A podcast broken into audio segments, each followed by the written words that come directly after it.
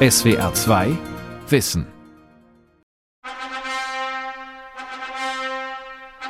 Eheringe stehen für lebenslange Verbundenheit, für die große Liebe.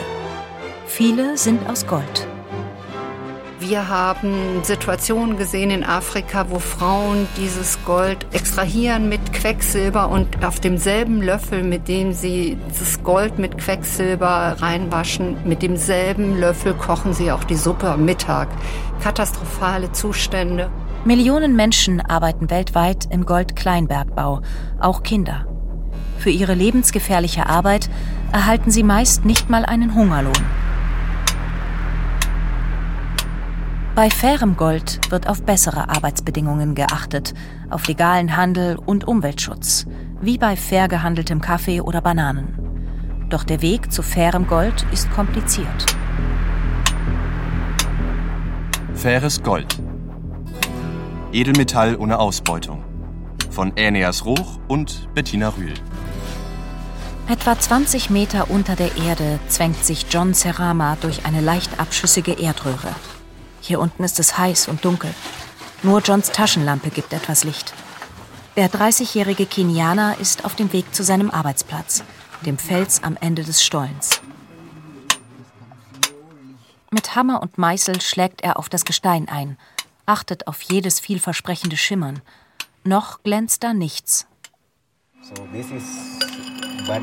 Das hier ist wertloses Material.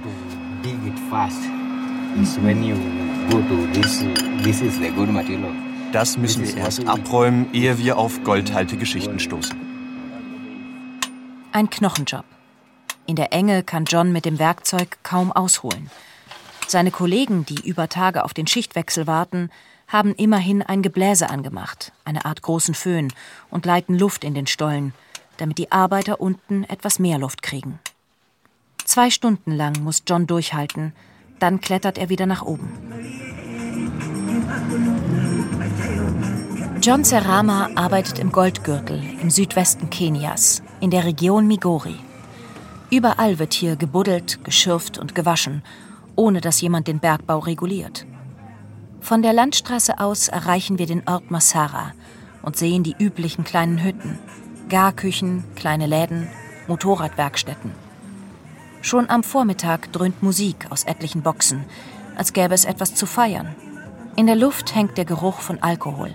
Auch John hat eine deutlich wahrnehmbare Fahne. Auf Nachfrage gibt er zu, vor dem Abstieg in den Stollen habe er sich etwas Changaa genehmigt.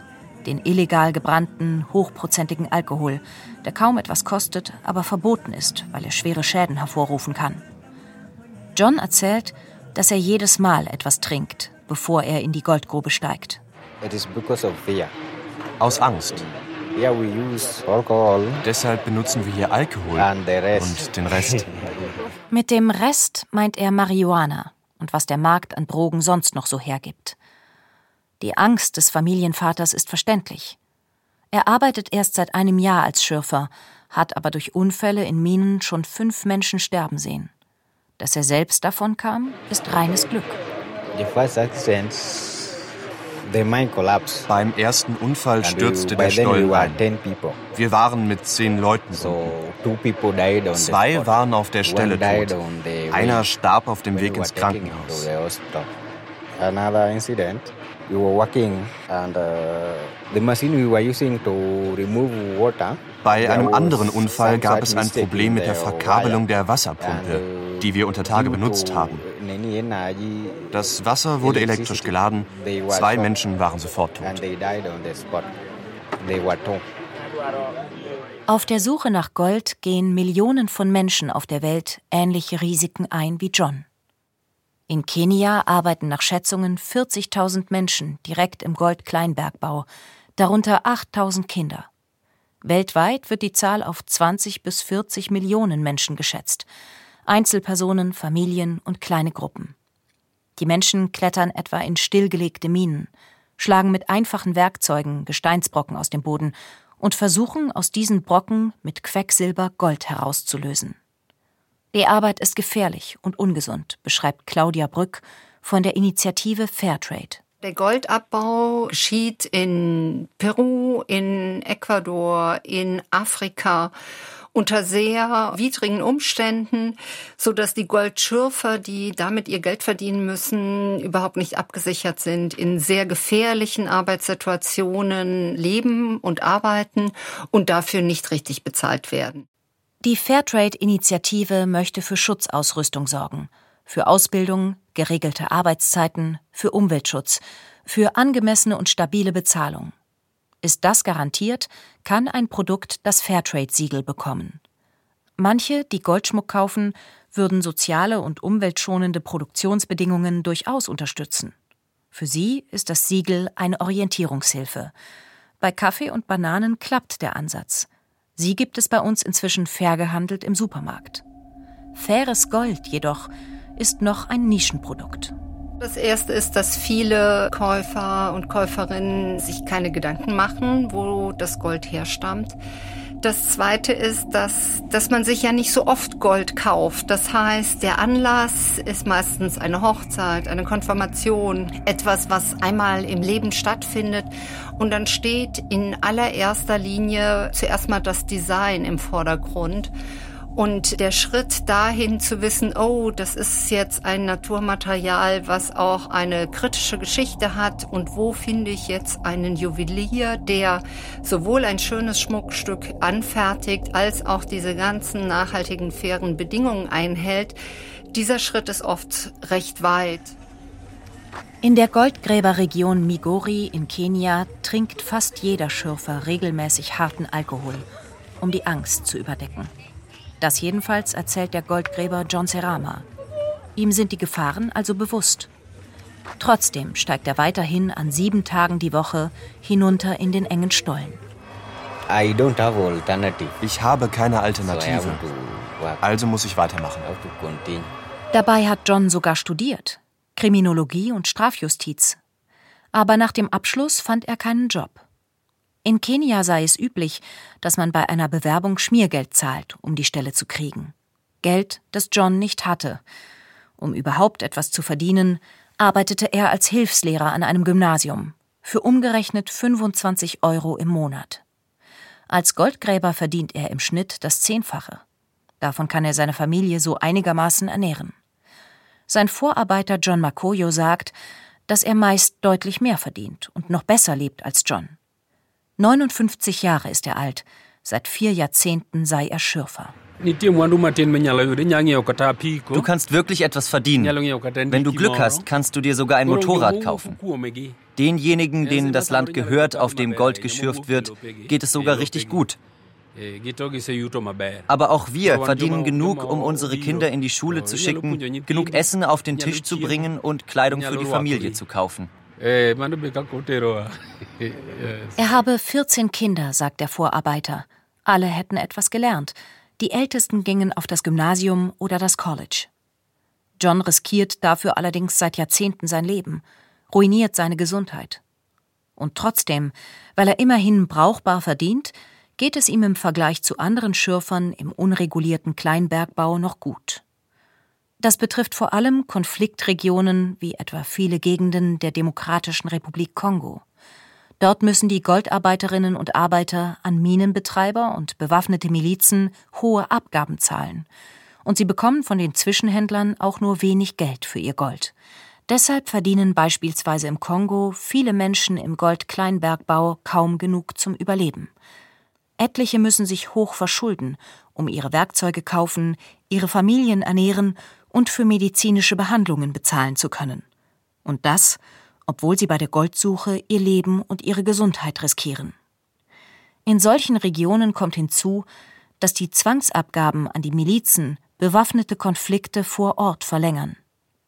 Die Sorge wächst, dass auch islamistische Terrorgruppen bald zu den großen Gewinnern gehören könnten. Im westafrikanischen Mali sind 2020 die lokalen Verbündeten des Al-Qaida-Netzwerks in den Goldgürtel vorgedrungen. Noch gibt es allerdings keine Belege dafür, dass sie den Abbau des Edelmetalls kontrollieren. In Kenia sind die Verhältnisse immerhin etwas besser. Der Staat ist stabil, die Minen werden nicht von Milizen kontrolliert, die Lage der Menschen ist nicht ganz so verzweifelt. Hier lockt der Goldbergbau auch deshalb viele an, weil sie mit etwas Glück deutlich besser verdienen als in anderen Berufen. Doch auch in Kenia setzen Arbeiterinnen und Arbeiter ihre Gesundheit aufs Spiel. Pascal Uma Okello sitzt vor einer Metallschüssel. Mit der bloßen Hand rührt er durch schlammiges Wasser. Der Schlamm ist das Gestein aus dem Stollen, mittlerweile von anderen Arbeiterinnen und Arbeitern zu Sand und Staub zermahlen. In den Schlamm gemischt ist Quecksilber. Es bindet das Gold, zieht es also gleichsam aus Sand und Staub zu mehr oder weniger großen Klumpen zusammen. Das Problem daran, Quecksilber ist hochgiftig. Es greift unter anderem die Nerven an. Ja, davon haben wir gehört. Aber wir machen das so, weil das die überlieferte Methode im traditionellen Bergbau ist. Handschuhe können die Goldwäscherinnen und Wäscher etwas schützen. So haben sie wenigstens keinen Kontakt über die Haut, atmen die Dämpfe des Nervengifts aber immer noch ein. Wir benutzen keine Handschuhe. Ich würde lügen, wenn ich etwas anderes behaupte. Es ist nicht so, als wäre es uns egal, dass Quecksilber giftig ist, aber weil das Material so rau ist, kann man nicht jeden beliebigen Handschuh nutzen. Wir müssen den Sand verreiben und die Handschuhe, die wir hier kaufen können, gehen dabei schnell kaputt. Dann bieten sie keinen Schutz mehr. Wenn wir bessere Handschuhe bekommen würden, wäre das etwas anderes. Das Abwasser sammelt Pascal in einem flachen Betonbecken. Er versichert zunächst, er würde es immer wieder benutzen. Schließlich aber räumt er ein, dass er die quecksilberhaltige Brühe irgendwann doch in die Natur kippt und frisches Wasser benutzt. Die Abwässer sind ein weiteres Problem beim ungeregelten Goldbergbau, denn das Quecksilber vergiftet nicht nur die Menschen, sondern auch Wasser, Erde, Luft und Tiere. Über die Atmosphäre gelangt das Nervengift selbst in weit entfernte Regionen, lagert sich in Ozeanen und Flüssen, auch in Nordamerika und Europa ab. Über die Nahrungskette gelangt es in Fische, die wiederum von Menschen gegessen werden. Wie viele Menschen an dem hochgiftigen Stoff schon gestorben sind oder durch ihn schwer behindert wurden, kann niemand sagen. 2006 wurden in mehreren Ländern Goldschürfer untersucht, darunter Kolumbien, Simbabwe und Tansania. Laut den Vereinten Nationen haben sich bei ihnen Quecksilberkonzentrationen gezeigt, die die Grenzwerte der Weltgesundheitsorganisation um das bis zu 50-fache überschritten.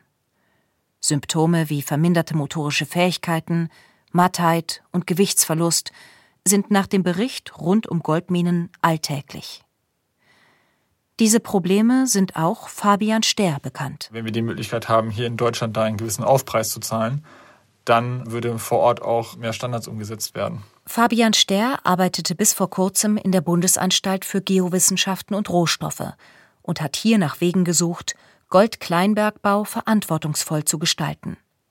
Dort haben wir ihn auch für SWR2 Wissen interviewt.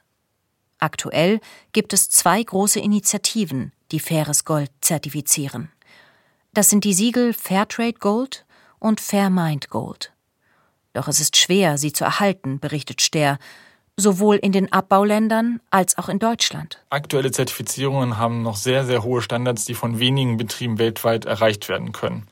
Bei vielen Betrieben, die vielleicht von drei, vier Leuten umgesetzt werden, ist es schwer, ein bürokratisches Management aufzubauen, was diese Zertifizierungsinitiativen wie Fairmind Gold und Fairtrade Gold benötigen. Das ist dann für viele Menschen, die ganz wenig Mitarbeiter haben, quasi nicht zu erreichen. Und auf der anderen Seite ist es auch für Unternehmen in Deutschland, die sozusagen ihre gesamte Lieferkette, wenn sie Gold beziehen, nach diesen Regeln zertifizieren müssen, ist auch ein gewisser bürokratischer Aufwand, dass nicht für jeden Juwelier und jeden Schmuckhändler der Aufwand sich lohnt für den geringen unternehmerischen Nutzen, den man hat. In seinem Atelier in Castrop-Rauxel im Ruhrgebiet stellt der Goldschmied Matthias Grosche Schmuckstücke aus fairem Gold her und verkauft sie. Die Nachfrage steigt, es ist aber immer noch eine Nische bei uns im Geschäft, das muss man schon so sagen. Umweltschutz und gute Arbeitsbedingungen vor Ort sind Matthias Grosche wichtig. Er hat sich also um eine Fairtrade-Zertifizierung bemüht. Jetzt ist seine Goldschmiede eine von wenigen in Deutschland, in der man faires Gold kaufen kann. Im Einkauf ist es für ihn 30 Prozent teurer als herkömmliches Gold. Wir haben auch sehr häufig Kunden, die zu uns kommen aufgrund des Fairtrade-Goldes, die sich dann aber schlussendlich doch für recyceltes Gold entscheiden, weil es eben preislich attraktiver ist und weil es von der Umweltverträglichkeit her gar nicht besser geht. In den Jahren 2017 bis 2020 machte recyceltes Gold mehr als ein Viertel des weltweit angebotenen Goldes aus. Goldschmied Matthias Grosche fertigt seine Ringe, Broschen und Ketten ausschließlich aus Recyclinggold oder fairem Gold. Ihm persönlich ist faires Gold lieber. Dadurch entstünden in den Abbaugebieten vor Ort Arbeitsplätze und bessere Arbeitsbedingungen, sagt er. Bei Recyclinggold könne es außerdem immer sein, dass es Gold aus Kinderarbeit oder Nazi-Gold enthält. Man wisse es nicht. Matthias Grosche wünscht sich, dass andere in seiner Branche auf die Bedingungen im Goldkleinbergbau aufmerksam werden und seinem Beispiel folgen. Bisher sind es jedoch nur wenige, die etwa faires Gold im Angebot haben. Ich glaube, dass das Bewusstsein vielleicht noch nicht so stark ausgeprägt ist. Dann ist es mit vielen bürokratischen Hürden verbunden. Sie müssen sich zertifizieren lassen und, und, und. Ich denke, das sind wahrscheinlich die Gründe. Sich zertifizieren zu lassen, ist für einen Juwelier oder eine Goldschmiedin nur der letzte Schritt. Ihm vorausgehen viele andere. Bei einem fairen Produkt muss entlang der gesamten Herstellung und Lieferkette nachgewiesen werden, woher das Gold stammt und dass es gemäß der vereinbarten Standards abgebaut und weiterverarbeitet wurde. Und der Weg des Goldes, von der Mine bis zur Verwendung in einem Produkt, ist lang. Die Lieferkette komplex.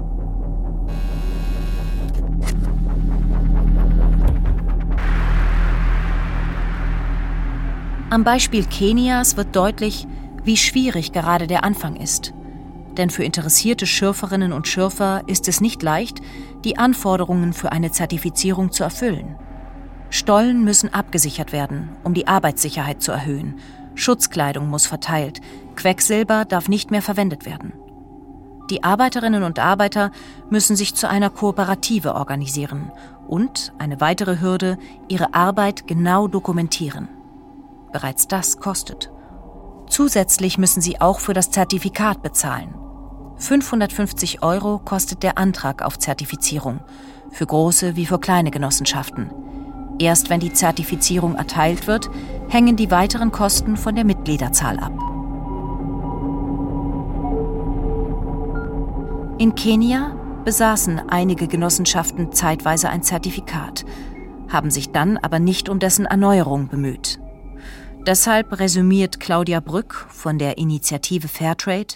Die Zwischenbilanz ist leider sehr gemischt weil teilweise die Situation doch noch so weit weg ist von dem, was wir uns unter einer Fairtrade-zertifizierten Goldmine vorstellen, versus dem, was im Ursprung vorhanden ist.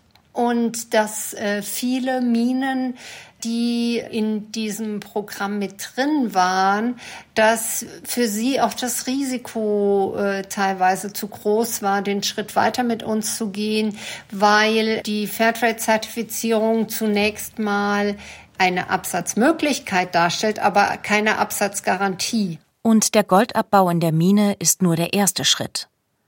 Danach verkaufen die Kleinbergleute ihr Gold an lokale Händler, die wiederum verkaufen es an Großhändler und die exportieren das Gold offiziell oder schmuggeln es über die Landesgrenzen.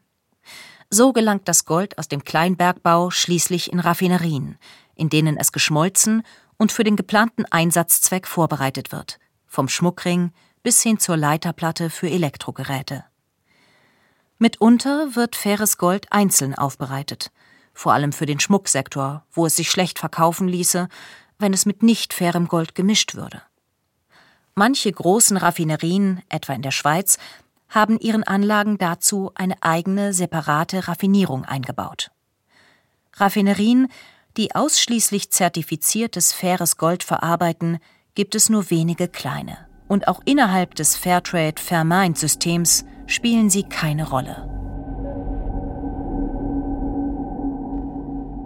Aufgrund der vielen Herstellungsschritte und der vielen beteiligten Akteure ist es nicht einfach, die Fairness der gesamten Lieferkette zu garantieren. Es kann leicht passieren, dass einzelne Glieder herausbrechen und damit die gesamte Kette reißt. Ein großes Problem, Denn die Abnehmer am Ende der Lieferkette brauchen Stabilität. Für sie ist faires Gold nur dann interessant, wenn sie sich darauf verlassen können, dass sie das Gold immer und ohne Probleme in den Mengen bekommen können, die sie brauchen. Das zu garantieren, ist bei fairem Gold noch aus einem anderen Grund schwierig, sagt Claudia Brück von Fairtrade. Dazu kommt natürlich, dass es auch Unruhen und Unsicherheiten im Ursprung gibt, dass Minen sich entscheiden, die Arbeit einzustellen, weil zu wenig abgefragt wird oder dass es Probleme gibt, weil Wassereinbrüche äh, verhindern, dass weitergearbeitet wird. Das sind alles so Dinge, die man im Hintergrund versucht zu stabilisieren, um dann auch eine Liefersicherheit aufzubauen. Im Moment gibt es da noch einige Probleme. Dabei sind Kunden in Deutschland durchaus bereit, für faires Gold mehr zu zahlen, berichtet Fabian Stehr, der das Thema faires Gold für die Bundesanstalt für Geowissenschaften und Rohstoffe untersucht hat. Ich würde davon ausgehen, dass wenn mehr Menschen von den Problemen wüssten und von den Möglichkeiten, wie sie dort helfen können, nämlich als ganz simples Beispiel ihren Ehering mit einem 20-prozentigen Aufpreis, da aber sozusagen eine Verbindung aufbauen können zu einem fairen Abbau, dass es dort dann einen wesentlich größeren Absatzmarkt geben würde, wenn die Leute sich denn dessen bewusst wären. Somit gibt es zwei grundsätzliche Hürden auf dem Weg zum fairen Gold. Den Aufwand, es verlässlich zu zertifizieren und die Unsicherheit aller Beteiligten, ob sich für sie dieser Aufwand überhaupt lohnen würde. Also, dass wir noch nicht sagen können, wenn ihr euch zertifizieren lasst, dann sind wir sicher, dass ihr das Gold unter Fairtrade-Bedingungen auch dort und dort verkaufen könnt. So ist es im Goldsektor gerade noch eine Henne-Ei-Problematik. Dadurch, dass die Lieferkette nicht ganz sicher ist, gibt es noch nicht so große Marktteilnehmer. Und weil es keine großen Marktteilnehmer gibt, können wir auch nicht viel neue Minen mit aufnehmen, mit gutem Gewissen, wo wir sagen können, dann haben wir auch einen Markt, wo ihr unter Fairtrade-Bedingungen hin verkaufen könnt. In der Schmuckherstellung ist das trotz aller Schwierigkeiten sogar noch einfacher als in der industriellen Produktion, die immerhin auch 8 Prozent der Goldnachfrage ausmacht. Wer fragt schon bei einem Bauteil, ob das Gold darin aus fairer Produktion kommt? Gold ist natürlich ein Bestandteil vieler Elektronik, aber es gibt wenig Austausch und wenig wirklich strategisches, enges Zusammenarbeiten, weil es neben Gold noch viele andere Mineralien und Zutaten gibt, wofür wir noch gar kein Angebot haben. Das heißt, eine Industrie steht schon vor der Herausforderung, ein umfassendes Konzept zu erarbeiten. Und da können wir nur punktuelle Angebote machen, nicht für ein komplettes Produkt. Eine Ausnahme ist das Fairphone. Ein mobiles Telefon, dessen Hersteller damit werben, dass seine Bauteile inklusive des Golds aus ethisch und ökologisch verantwortlichen Quellen stammen. Es werden auch viele recycelte Teile verbaut. Außerdem ist das Fairphone gut zu reparieren, während viele andere Elektronikprodukte schon bei einem kleinen Defekt gleich am Ende ihrer Lebenszeit sind und ausgetauscht werden. Auch das sorgt für eine bessere Ressourcennutzung. Allerdings wird das Fairtrade-Gold, das für das Fairphone verwendet wird, in der zweiten Verarbeitungsstufe, also nach dem Raffinieren, mit anderem Gold vermischt, da es sich bei den geringen Mengen hier nicht lohnt, faires Gold völlig reinzuhalten. Den Menschen aus den Entwicklungsländern, die das Gold abbauen, kann das egal sein.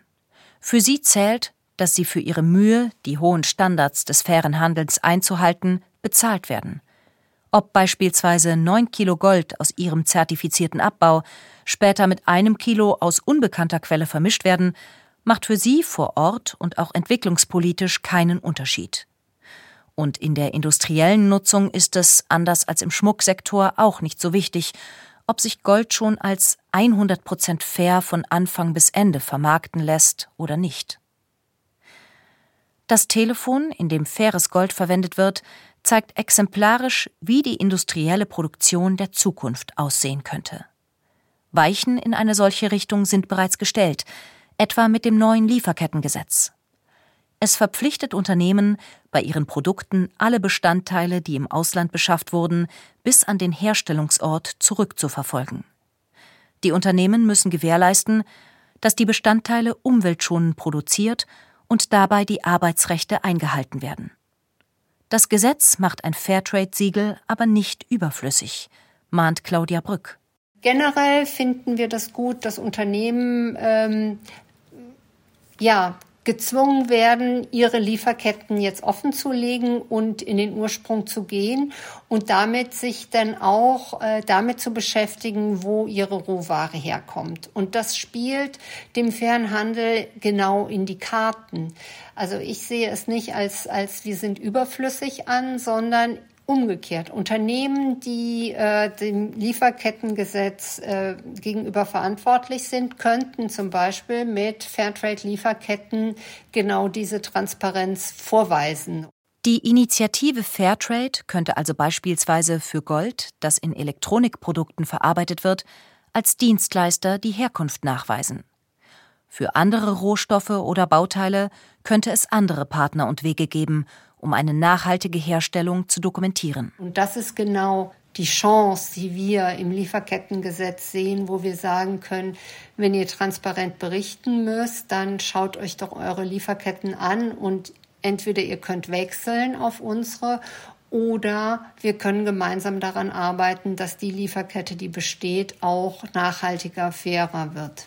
Im Idealfall würde das dem fairen Gold Auftrieb geben – weil der Markt dafür nun gezwungenermaßen größer wird. Da ist es gut, dass Fairtrade und einige Goldschürferinnen und Goldschürfer in Kenia und Uganda trotz aller Schwierigkeiten noch nicht aufgegeben haben.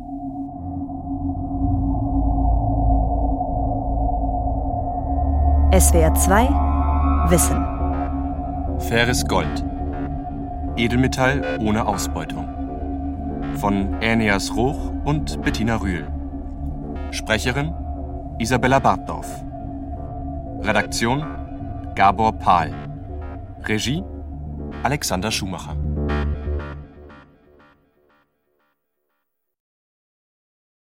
SWR 2 Wissen. Manuskripte und weiterführende Informationen zu unserem Podcast und den einzelnen Folgen gibt es unter swr2wissen.de.